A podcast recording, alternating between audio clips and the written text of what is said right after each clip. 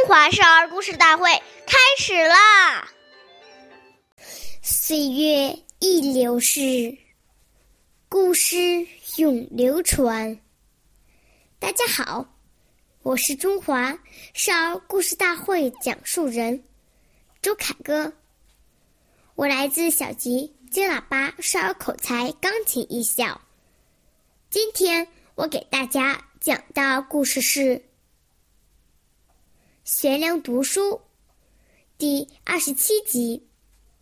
东汉时，有个叫孙敬的年轻人，他从小就很有志向，一直坚持刻苦读书。每天晚上，孙敬都读书到很晚，可是读着读着就会感到很疲倦，时常忍不住打瞌睡。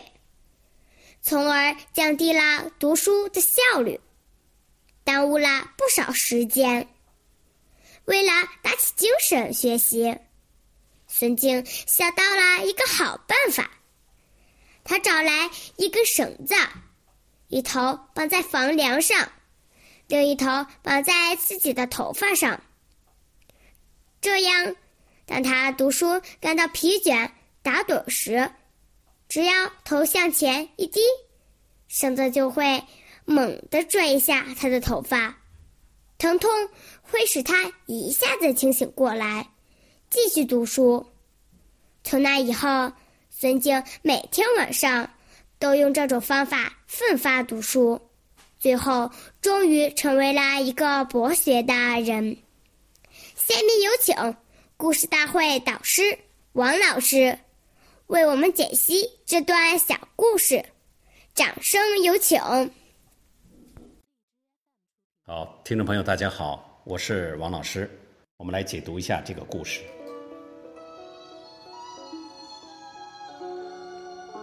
我们说，人与人之间的交谈很多，如果你不刷牙又有口臭，那别人还没跟你交往，就已经对你有所轻视，而不愿意靠近你。